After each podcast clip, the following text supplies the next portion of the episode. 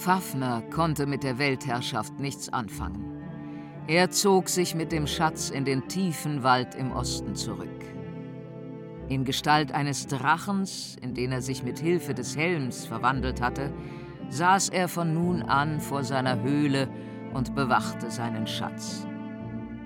Doch der Ring und die Gefahr, die damit einherging, war in der Welt. Wotan hatte verstanden, dass er den Ring nicht an sich bringen durfte. Alberichs Fluch hätte sich auch auf ihn übertragen. Es gab nur einen Weg.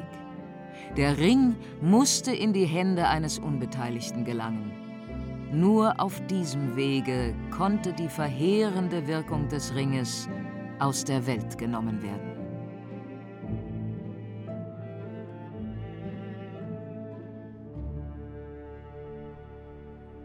Der Ring des Nibelungen. 16-teilige Podcast-Serie von Regine Arem.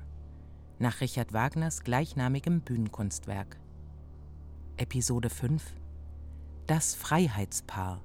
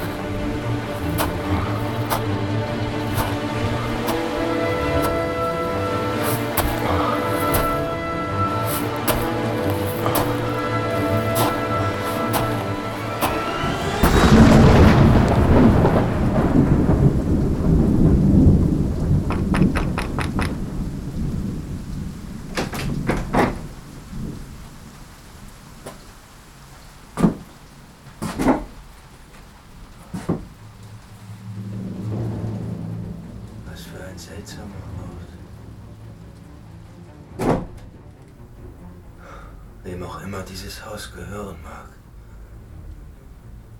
Ich muss hier ausruhen.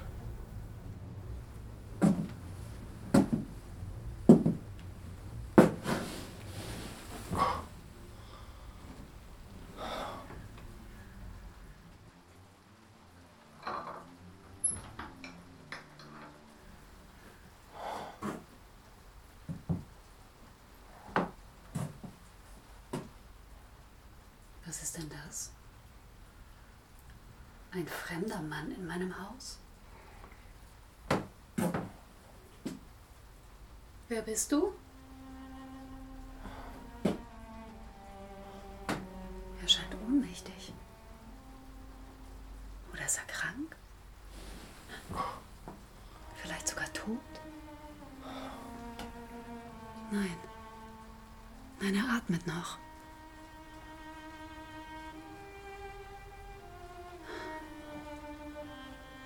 Was ist nur mit ihm?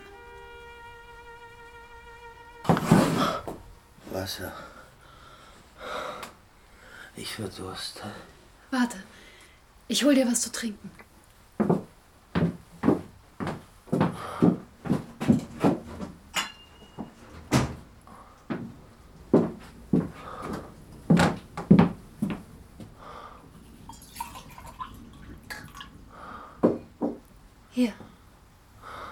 Das als Stärkung.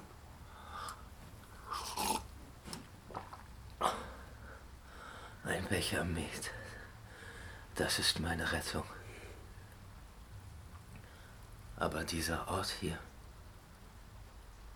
Ein Baumstamm, der mitten im Raum steht und dessen Äste sich durch die Zimmerdecke strecken. Wo bin ich? Wer bist du? Das Haus ist Hundings Haus und ich bin seine Frau. Bis er nach Hause kommt, bist du mir als Gast willkommen. Wie du siehst, trage ich keine Waffen. Auch dein Ehemann wird einen Verletzten nicht vor die Tür weisen. Verletzungen? Zeig sie mir. Ach. dass es nicht der Rede wert. Nur ein paar Schrammen, sonst nichts. Wenn mein Schild und mein Speer nicht zerbrochen wären, wäre ich niemals vor dem Feind geflohen. Doch so musste ich versuchen, der Meute so schnell wie möglich zu entkommen. Dazu kam noch das Unwetter.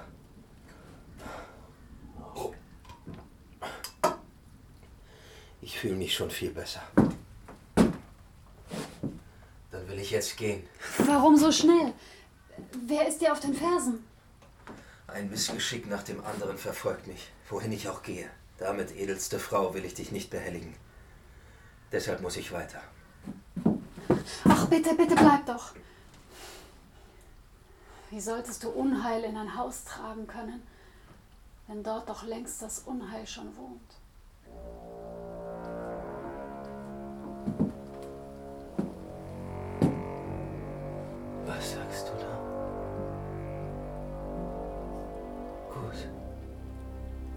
Wenn du es so willst,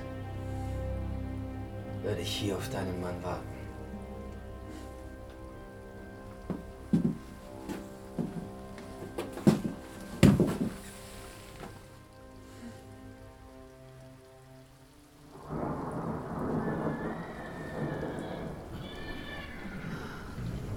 Das wird Hunding sein.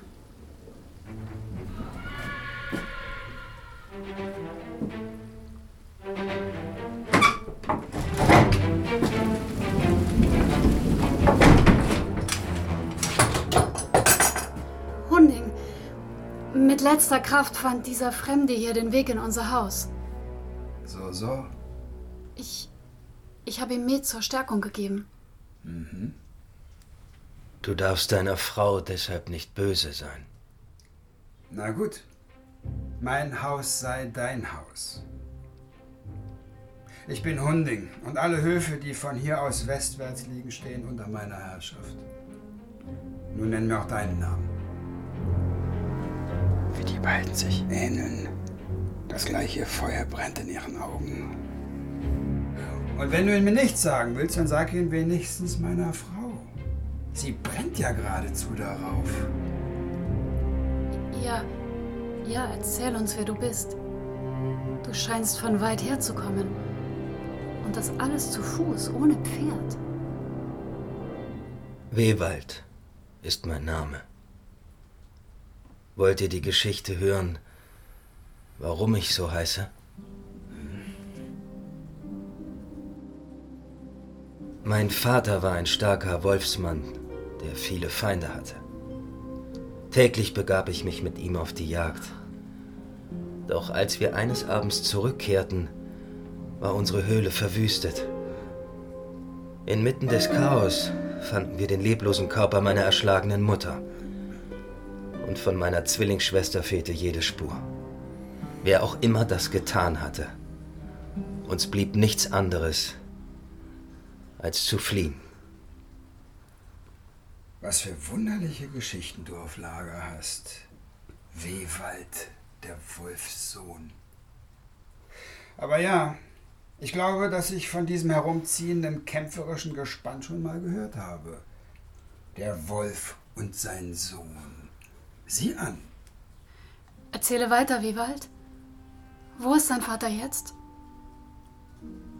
Viele Jahre lebten wir von nun an in der Wildnis. Die Nachstellungen unserer Feinde aber hörten niemals auf. Bei einer dieser Jagden wurde ich von meinem Vater getrennt. So sehr ich auch nach ihm suchte, das Einzige, was ich von ihm fand, war ein leeres Wolfsfell, das im Wald lag. Vom Vater selbst fehlte jede Spur. Danach konnte ich es im Wald nicht mehr aushalten. Ich wollte unter Menschen. Doch wo auch immer ich auftauchte, gab es Konflikte und Streit. Es war, als läge ein Fluch auf allem, was ich tat. Wenn du von Schicksalsschlägen so gebeutelt bist, dann wird das Unglück auch nicht auf meiner Schwelle Halt machen. Wie kannst du in dieser Situation an dich denken? Hier steht ein Einsamer, der unsere Hilfe braucht. Wie kommt es, dass du hier vor uns ganz ohne Waffen stehst? Es ging um ein Mädchen, das von ihrer Familie gegen ihren Willen verheiratet werden sollte. Dieses Unrecht konnte ich nicht stehen lassen. Es kam zu einem erbitterten Kampf zwischen mir und ihrer Sippe. Kaum hatte ich einen erschlagen, rückte ein neuer nach. Das Mädchen wich nicht von meiner Seite. Mit Schild und Speer versuchte ich uns so gut es ging zu verteidigen. Doch die Schar der Angreifer war so übermächtig, dass mir Schild und Speer schließlich zerbrachen. Waffenlos stand ich vor ihnen. Im nächsten Moment wurde das Mädchen erschlagen. Mir blieb nichts anderes, als die Flucht zu ergreifen. Mein letzter Blick zurück galt dem Mädchen, das sterbend auf den Leichen der Feinde lag.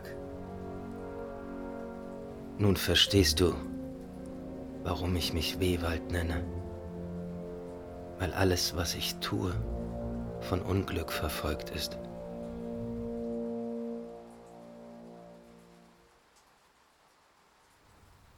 Nicht weit von hier lebt eine wilde Sippe.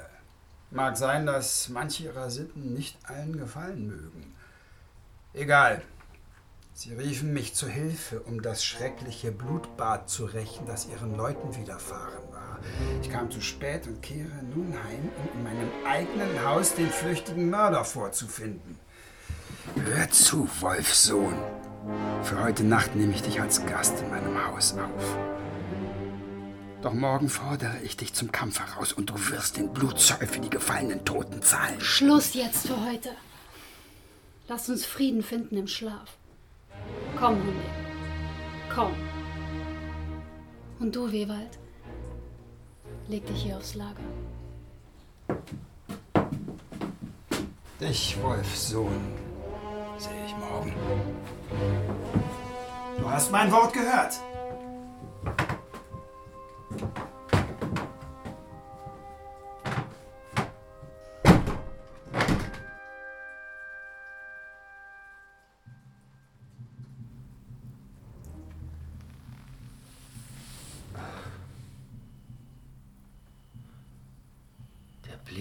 Frau.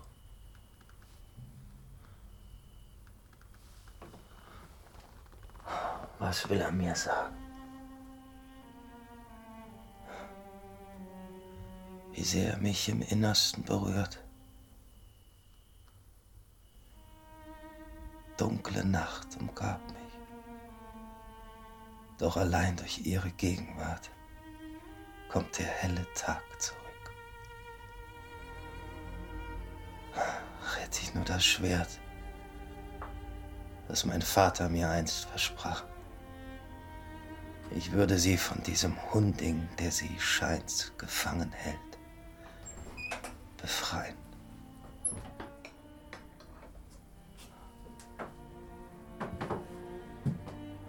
Schläfst du? Wer ist da? Ich bin's. Hör mir zu. Hunding liegt in tiefem Schlaf. Ich habe ihm ein Betäubungsmittel in seinen Schlaftrunk gemischt. Vielleicht gibt es ja Rettung für dich. Allein, dass du da bist, ist meine Rettung. Ich will dir eine Waffe zeigen. Wenn es dir gelingt, diese an dich zu bringen, wirst du jedem anderen überlegen sein. Aber hör die Geschichte von Anfang an. Es geschah hier in diesem Raum. Hunding hatte seine ganze Sippe zu unserer Hochzeit geladen. Gegen meinen Willen wollte er mich, die ich die Beute eines Raubzugs gewesen war, ehelichen. Ich ahnte es. Während die Gesellschaft ausgelassen zechte, saß ich traurig in der Ecke. Da betrat ein Fremder den Raum. Der Hut war ihm tief ins Gesicht gezogen, sodass das eine Auge verdeckt blieb. Was sagst du da? Das andere Auge aber strahlte hell und drohend, sodass alle im Raum es mit der Angst bekamen.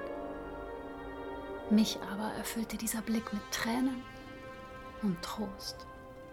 Alles fügt sich. Und während er mich so anblickte, stieß er das Schwert, das er in den Händen hielt, bis zum Heft in den Stamm dieses Baumes, der hier unseren Herd beschirmt. Nur dem, der dieses Schwert aus dem Stamm herausziehen könne, so sagte er, gebühre die Königskrone. Das ist das Schwert. Das unbesiegbare Schwert. Hunding und alle Gäste versuchten sich an dem Schwert, doch niemandem gelang es, es auch nur einen Zentimeter aus dem Stamm herauszuziehen. Noch immer steckt es hier fest und unverrückbar im Stamm dieses Baumes. Es ist das Schwert, das die Vorsehung für uns bestimmt hat. Deine Schmach und mein Leid sind eins. War ich geächtet und du entehrt. Beides werden wir nun voller Freude rächen. Und nichts kann mich mehr aufhalten, solange ich dich an meiner Seite weiß. Wer ist da?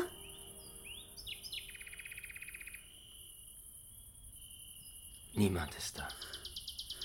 Nichts und niemand als diese Frühlingsnacht. Hörst du sie?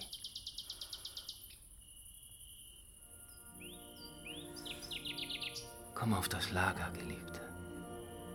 Winter und Sturm müssen dem Frühling weichen. Mit seiner Zartheit bezwingt er die Welt. Selbst die Tür, die uns von ihm noch trennte, ist aufgesprungen. So sehr hat unsere Liebe nach ihm gerufen. Im Bach habe ich einmal mein Antlitz gesehen. Und jetzt sehe ich es in deinen Zügen wieder. Es ist das Bild, das in mir aufgehoben war. Und deine Stimme. Mir ist, als hätte ich sie als Kind gehört. Doch nein, ich hörte sie erst neulich im Echo meiner eigenen Stimme im Wald. Nicht aufhören kann ich, ihr zu lauschen. Und erst deine Augen. Sie erinnern mich an etwas. So schaute seinerzeit der Greis auf mich, der mich mit seinen Blicken tröstete. Und dessen Auge so strahlte, wie dein Auge mir jetzt strahlt. War er dein Vater, so war er auch mein Vater. Und du bist sein Kind, wie ich es bin. Wehwald ist dein Name, sagst du. Seit du mich liebst, kann ich so nicht mehr heißen. Dann lass mich dich nennen, wie ich dich liebe. Siegmund. Und das Schwert hier wird es bezeugen. Der Vater prophezeite mir, dass ich es finden werde in höchster Not. Jetzt ist der Moment gekommen. Heraus aus dem Stamm mit dir.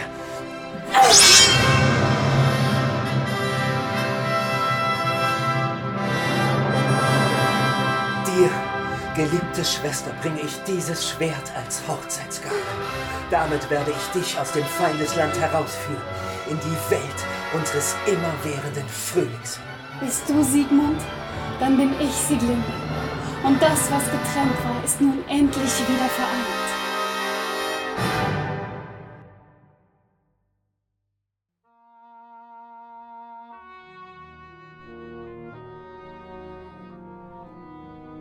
Der Ring des Nibelungen. 16-teilige Podcast-Serie von Regine Ahren. Nach Richard Wagners gleichnamigem Bühnenkunstwerk. Mit Ole Lagerpusch, Veronika Bachfischer, Rainer Strecker und Regina Lemnitz. Komposition Felix Raffel unter Verwendung der Originalmusik Richard Wagners. Regieassistenz Musa Kohlschmidt. Ton und Technik Peter Awa und Wenke Decker. Regie Regine Arem und Peter Awa. Redaktion Juliane Schmidt. Aufgenommen in Kunstkopfstereophonie. Ein Podcast des Rundfunk Berlin-Brandenburg 2022.